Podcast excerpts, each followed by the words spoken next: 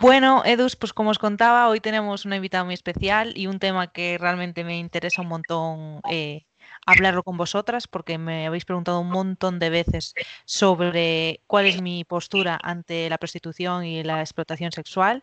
Así que nada, os dejo a mi compi Lara para que nos cuente un poquito quién es ella. Bueno, hola a todo el mundo. Antes de nada, gracias Lucía por invitarme. Me hace mucha ilusión. Y bueno, ¿quién es Lara? Lara es una chica muy nerviosa porque este es su primer podcast. Pero bueno, a ver, me presento. Tengo 27 años, soy gallega, estoy viviendo en Lisboa, soy trabajadora social, me especialicé en intervención criminológica y victimológica. Estoy bastante involucrada en el tema de la lucha feminista y soy la creadora de Porque me sale del moño, que es una iniciativa en Instagram para visibilizar la violencia contra la mujer, fomentar su empoderamiento y para ello utilizo como herramienta mi hobby, que es la ilustración y dibujar. Que os la recomiendo muchísimo desde aquí porque tiene unas, unas ilustraciones maravillosas.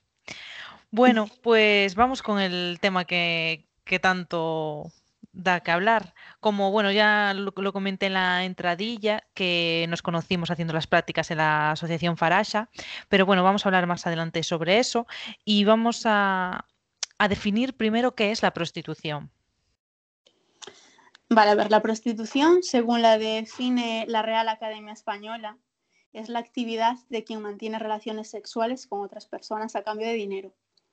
Pero bueno, en palabras de Victoria Sau, en su diccionario ideológico feminista, la define como la institución masculina patriarcal según la cual un número indeterminado de mujeres no llega nunca a ser distribuido a hombres concretos por el colectivo de varones a fin de que queden a merced no solo de uno, sino de todos aquellos que deseen tener acceso a ellas, lo cual suele estar mediatizado por una simple compensación económica.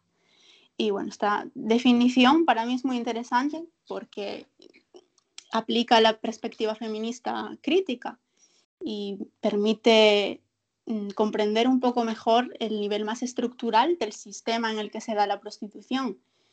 Y, es eso, el enfoque de género eh, resulta fundamental si hablamos de prostitución, entonces, para mí viene siendo, sí, viene siendo básicamente eso, la, una institución masculina patriarcal más antigua del mundo. Es el resultado del patriarcado y, y, capitalismo, porque son mujeres sin recursos prostituyéndose para hombres con recursos.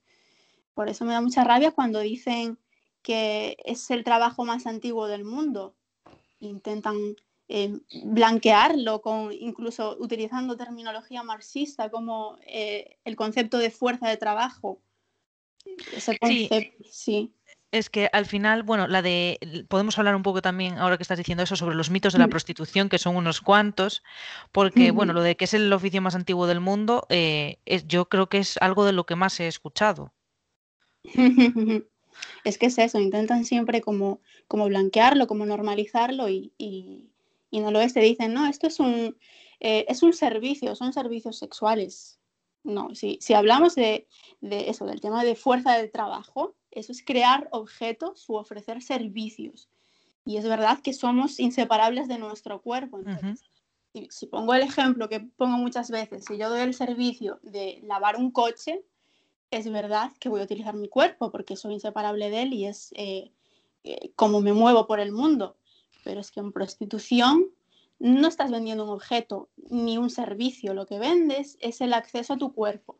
El producto eres tú en ti misma, no son servicios sexuales. El servicio es el alquiler de tu cuerpo para penetrarlo por cuantos agujeros tengas, básicamente, y eso no es una profesión. Efectivamente. También dicen, eh, otro de los mitos es que es un mal necesario. O sea, al final se ve mm, el cuerpo humano como un mercado lucrativo, ¿no? Sí, sí, sí. Y, tratan de justificarlo de mil maneras. Pero es que, claro, al final, exacto, es, necesario, sí, es necesario. ¿Para quién es necesario? Exactamente. Ahí está. Para ellos. Exacto. Eh, bueno, otros de los mitos, así antes de, seguir, es que es dinero fácil. Sí, no sé si, si recuerdas, yo es que lo tengo muy marcado. Lo tengo yo también muy marcado. Ah. Que no es dinero fácil, sino es dinero rápido, ¿verdad? Exactamente, esa frase me quedó grabada en serio, porque dije yo tal cual, tal cual. Sí, o sea, la presidenta de la asociación donde hicimos las prácticas siempre decía que la prostitución no es un dinero fácil, sino es un dinero rápido de conseguir. Y estoy totalmente de acuerdo con esto. Totalmente. Yo cuando lo dije, lo dijo fue como, dije totalmente, acabo de ver la luz. Sí, sí, sí, sí. sí. Y, por ejemplo, otra de otro de los mitos es que la prostitución realiza una labor social, ¿no? Que evita violaciones. Sí, bueno, es eso, mm, tratan de justificarlo de, la forma que sea. Y, claro que no se ha demostrado que no. Y es lo que yo siempre digo. Eh, hay mayor violación que, la prostitución. La prostitución es eso, estás pagando por violar. Sí, efectivamente. Eh, la violencia sexual y la prostitución yo creo que son que están muy unidas al final. y, siempre se habla entonces como de, hombres que son incontrolables, ¿no? que son animales, que no, no saben eh, eso, controlar su instinto sexual. Exactamente. Sí, sí, sí, tal cual. Pero bueno, es cuestión de, educar. Efectivamente, que al final es lo, es lo importante desde muy, muy, muy, muy pequeñitos y pequeñitas. Eh, entonces, hablando eso, ah, como estamos diciendo ahora sobre la violencia sexual, eh, mm. ¿cómo crees que la prostitución entonces es entendida como esta violencia sexual contra las mujeres? Vale, y entran conceptos eh, como el tema de la trata y la explotación sexual, ¿no? Y si definimos un poco lo que es la trata de personas, eh, las Naciones Unidas en el protocolo de Palermo la definen como la captación, el transporte, el traslado, la acogida o la recepción de personas recurriendo a la amenaza o al uso de fuerza u otras formas de coacción, al rapto, al fraude, al engaño, al abuso de poder o de una situación de vulnerabilidad para obtener el consentimiento de una persona con fines de explotación. Esta explotación puede ser tanto laboral como sexual, eh, como para la mendicidad, eh, tráfico de órganos pero bueno, la de con fines de explotación sexual es la más habitual. Si no me equivoco, creo que anda por el 84%. y, y entonces es eso, básicamente la trata es captar personas que se encuentran en una situación de vulnerabilidad y utilizando la coacción, eh, haces que se prostituyan para ti y obtienes un beneficio. Y eso es la explotación sexual. Y en ese sentido, el consentimiento no se tiene en cuenta, obviamente, porque es eso, están siendo coaccionadas y se parte de una situación de necesidad. Sí, es importante ahora que, hablas de la trata, diferenciar la trata con el tráfico, ¿no? Creo que es, eh, es muy importante. Al final, eh, el tráfico pues consiste eh, en el negocio de cruzar a personas a través de las fronteras, o bueno, o sin, fronteras internas, vamos. Pero eso, sin los documentos que, legales que, con los que tendrían que, cruzar ¿no? esas fronteras. Efectivamente. Eh, y bueno, eh, la, relación entre el traficante y la persona es, de corta duración y sin embargo la trata, ¿no? Eh, la relación entre el tratante y la persona tratada es, es muy, muy longeva. Exactamente. Y bueno, no, que, no quiero entrar en estadísticas, en datos concretos, porque bueno, si no tardaríamos muchísimo, pero bueno, lo que siempre se dice de que eh, la prostitución está súper ligada al, a la trata y a la explotación sexual, que nueve de cada, de cada diez mujeres en prostitución son víctimas de trata. Eh, yo en este sentido, mm, no sé si, si a ti te pasa, pero a mí normalmente, siempre cuando me intentan rebatir este tema, siempre recurren a ese 10%, siempre me dicen, y ese 10% que lo hace porque quiere, eh, no podemos respetar su decisión, siempre recurren a ese, a ese 10%. Yo es por eso que siempre trato de, de cambiar la perspectiva y decir, vale, que haya un pequeño porcentaje que lo hace de forma voluntaria, que bueno, aquí entraría el tema del mito de la libre elección de Ana de Miguel, ¿no? Sí, pero... bueno, efectivamente, que cada uno es libre de hacer con su cuerpo lo que quiera. El problema viene cuando eh, las mujeres no lo hacen porque, porque quieren, sino por, situaciones económicas que, tienen detrás, eh, situaciones de trata, situaciones de explotación sexual. Entonces, al final, eh, pues habrá que quedarse con ese 90%, ¿no? Claro, y ya no eso, sino que yo siempre digo, mira, hay que cambiar la perspectiva y no es la cuestión, la cuestión es preguntarse si una mujer tiene derecho a vender su cuerpo. Para mí, la pregunta que tenemos que hacernos es, ¿tiene un hombre derecho a comprar a una mujer? Una mujer que no quiere tener relaciones sexuales con él, cuyo consentimiento está condicionado por una necesidad económica. El sexo, que tanto hablamos de la cultura de la violación, no solo tiene que ser consentido, sino que tiene que ser deseado. Y si hay un billete de por medio, ya no es deseado. Exacto. Estoy, estoy totalmente de acuerdo contigo. Pues eh, antes de que se me olvide, quería hacer referencia a dos cosas. Eh, la primera es el, el, documental que echaron hace un par de años en cuatro, que es sobre esclavas, se llama, se titula Esclavas, que yo al principio decía, bueno, vamos a ver cómo, cómo hablan de este tema, porque la verdad es que pensaba que iban a tratar eh, la situación de otra manera y me llevé una, una gran alegría al ver cómo, cómo hicieron este, este documental. Sale la maravillosa Mabel Lozano explicando también un poco sobre la prostitución y os lo recomiendo al 100%. Y otra, otra cosilla que os quería recomendar es el libro de Águeda Gómez Suárez, Silvia Pérez Freire y Rosa María Verdugo, que se llama El putero español, que quien no lo haya leído también se lo recomiendo porque es maravillosa. Hablan sobre quiénes son y qué buscan los clientes de la prostitución. Y bueno, no sé si tú quieres hacer así alguna recomendación más, Lara. Pues el de Ana de Miguel, el del neoliberalismo sexual, el mito de la libre elección. Me parece que está muy interesante. Perfecto. Pues nos lo quedamos también. Em, y nada, como eso, ya antes de que tú eso no, lo has escuchado, antes de empezar a, grabar este podcast y haciendo la entradilla, decía que eh, vamos a tratar este tema desde el punto de vista abolicionista y que quien no se siente identificado con estos términos, pues posiblemente no vaya a estar escuchando este podcast. Pero eh, queremos saber o sea, supongo que la gente también querrá saber, la gente que nos está escuchando, por qué defendemos la abolición de la prostitución.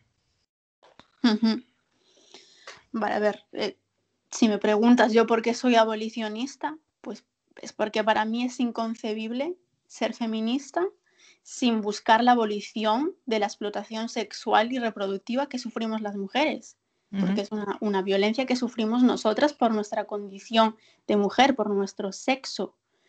Entonces, para mí es, es inconcebible apoyar que se legalice, porque de esa forma lo que estás haciendo es aceptar y normalizar que está bien comprar mujer y que es normal y que el dinero todo lo puede, hasta comprar una mujer que no quiere tener sexo contigo. El, dinero, eh, el poder del dinero entonces no tiene límite. Sí, al final, eh, para mí también la, abolición es luchar contra todo tipo de violencia hacia, la mujer, ¿no? Porque eh, yo creo que la prostitución resume eh, todas las violencias, la violencia física, sexual, psicológica, económica, estructural y en muchos casos espiritual también. Entonces, yo creo que pues por esa misma razón yo también soy abolicionista, ¿no? Porque considero que tenemos que luchar contra todo tipo de violencias hasta la mujer y eh, efectivamente la prostitución para mí es como ese gran eslabón, ¿no? Ese, es, esa situación, ese elemento que resume todas las violencias. Todo, sí, sí, sí, sí, totalmente. Y, y bueno, y aparte de eso ya vimos cuáles fueron las consecuencias en los países que la legalizaron, como en Alemania, que las consecuencias fueron el, el aumento de, de demanda que con ello trae un aumento de trata para satisfacer esa demanda. Y con ello, los proxenetas ya no son delincuentes, ya son empresarios. Empresarios de éxito. Exactamente. Es que es, pues vergonzoso. La verdad es que sí. Pues eh, ahora, Lara, podemos hablar un poquito entonces más em, eh, así detallado de cómo fue nuestra experiencia en la Asociación Farasa. No sé si quieres empezar tú. Pues sí, a ver, mm, para mí la verdad fue una experiencia eh, muy interesante, me gusta mucho, sobre todo, bueno, pues eh, con Carmen yo aprendí un montón, lo explicaba todo súper bien y, para mí eh, fue, bueno, y sigue siendo un, referente por su compromiso y por su, por su fuerza, ¿no? Pero es eso, no sé tú, pero yo llegué con un, con un pensamiento bastante liberal. Y, y, ver la realidad para mí fue un, un shock totalmente. Sí, o sea, yo me imaginaba también eh, otra, otra realidad referente a la prostitución, pero cuando llegué allí y empecé, eh, pues eso, Carmen, la, presidenta de la asociación, nos empezó a dar datos, a enseñar, eh, pues eso, la, realidad, yo me quedé diciendo, madre mía, es que no, o sea, no conocía este mundo y está pasando a, justo a mi lado. Exacto, sí, sí, sí, sí. Yo también por... Sí, sí, sí, cuenta, cuenta. No, iba a decir, yo, o sea, me sorprendió el perfil de mujer, ¿no? Que, bueno, ya sabía que había muchas inmigrantes y tal, pero bueno, ver directamente eso, que eran chicas inmigrantes de países pobres, con problemas con el idioma, que no hablaban español, muchas, que estaban solas, que a veces tenían hijos a cargo, que no tenían ningún tipo de recurso, de alternativas, sobre todo la, la autoestima. Me llamó mucho la atención lo destruida que tenían la autoestima en su mayoría. Normal, normal. Pero sí, sí que fue algo, algo súper relevante. Como también eso, eh, las muestras de cariño que nos hacían muchas de ellas, ¿verdad? La verdad es que fue realmente impactante. Pero era eh, difícil ganarse su confianza, yo. Muy difícil. Es que a eso, a eso iba. Eh, iba a contar un poco que mm, en la asociación hay, hay un centro, bueno, un centro de día, tienen una sala calor café, ¿no? Para todas las, aquellas mujeres eh, que quieran asistir. Y también se dan pues clases de español, clases de habilidades sociales, de empleo, pero además de esto, eh, también tenían una, bueno, tenían y tienen, ¿no? Una unidad móvil, ¿no? Esta unidad móvil va por todos aquellos puntos de, prostitución y, bueno, o sea, entrando no solo, no solo eso en, en campo, sino también entrando en, en prostíbulos, que ahí eso también me, impactó muchísimo. No sé a ti. Sí, sí, muchísimo también. Eh, a ver, a mí me impactaba muchísimo eso, cuando hacíamos las rutas de calle y, eso, y veías enfrente de ti como las chicas se subían al coche de, de un señor asqueroso y aparcaban un poquito más adelante y después de unos minutos volvían y venga, lista para el siguiente eso en la calle me llamó o sea, mucho la atención verlo así delante de mí. Sí, sí, verlo tan, tan claro, ¿no? y, y nada, y sobre todo, por ejemplo, eh, eh, las prácticas las hicimos en febrero, creo que era, o marzo, eh, el frío que hacía por la noche y ellas estaban eso, en los puntos de prostitución.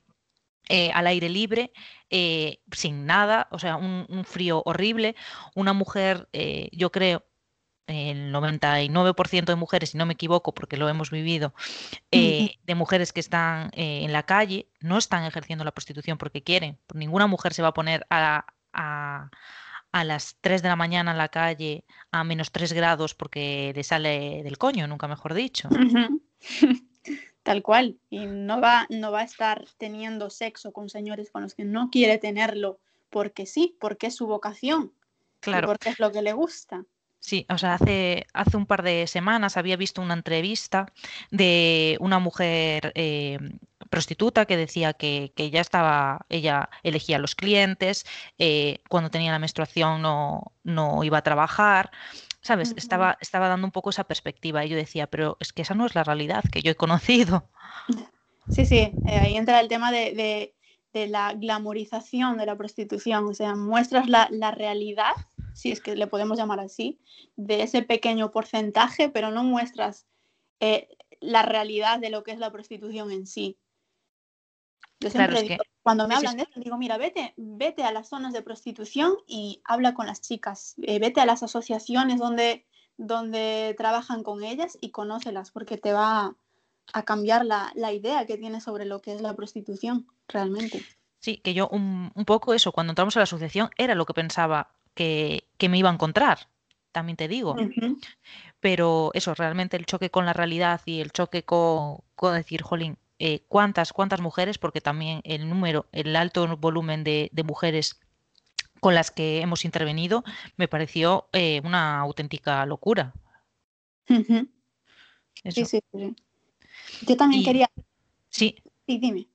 No, que iba, iba a comentar que, mm, ya pues ya no me ah, que sí, ya me acuerdo, que eso, que cuando íbamos a hacer las rutas por los clubs y las, y las calles, que no solo impartíamos eh, pues preservativos o intentábamos un poco eh, hablar sobre educación sexual, sino que también eso, intentábamos que que las mujeres pues eso pudieran coger un poco de confianza con nosotras y, y bueno, pues que pudieran tener un, lugar donde estar, como era la, asociación en ese calor café, o, bueno, tenernos como recurso para cualquier otra, otra cosa, para nivel psicológico, em, jurídico, bueno, pues un poco eso, ¿no?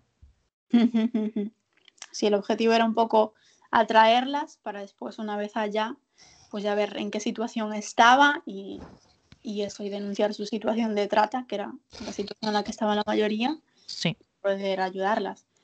Pero mm, que iba a comentar que antes me, me preguntabas eso sobre cuando entramos en, en los clubs y tal. Eh, no sé tú, pero mm, para mí también fue un shock bastante grande eso cuando entramos en los clubs, porque recuerdo la forma en que los hombres las miraban de una forma tan asquerosa.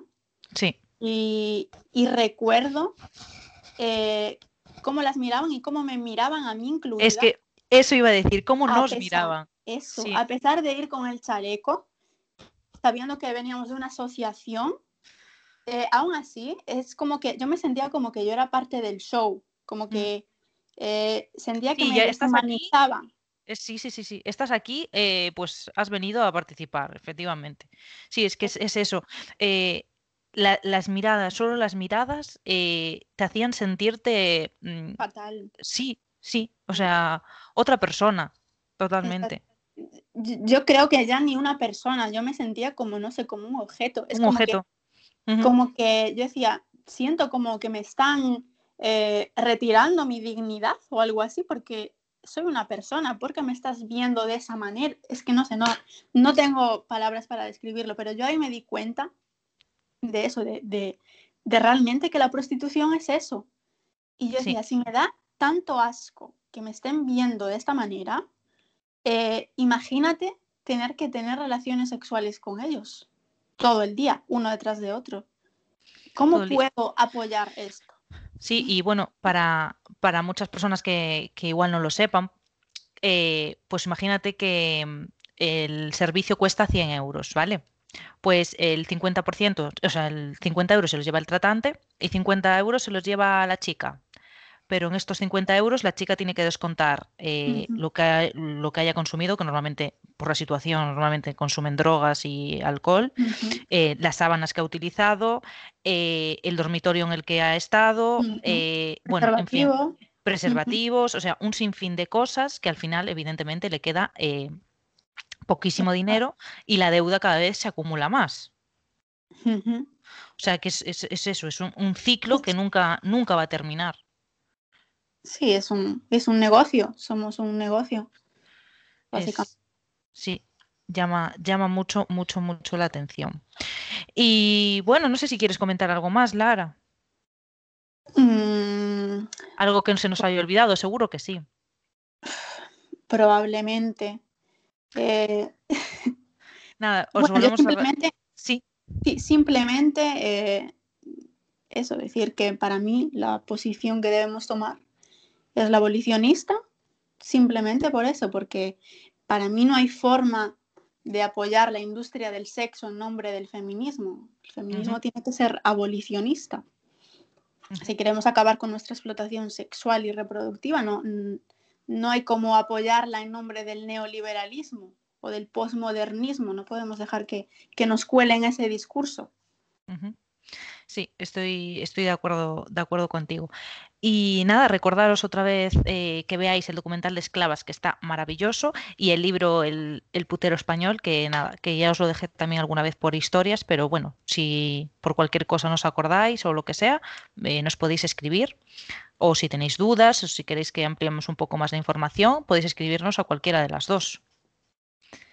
Así que nada, Lara, no sé, un, pues te mando un beso muy fuerte a, a Lisboa y muchos beijinhos. Bueno, muchos beijinhos y muy obrigada. muy obrigada a ti también. Un besiño fuerte. chao, chao. Chao, chao.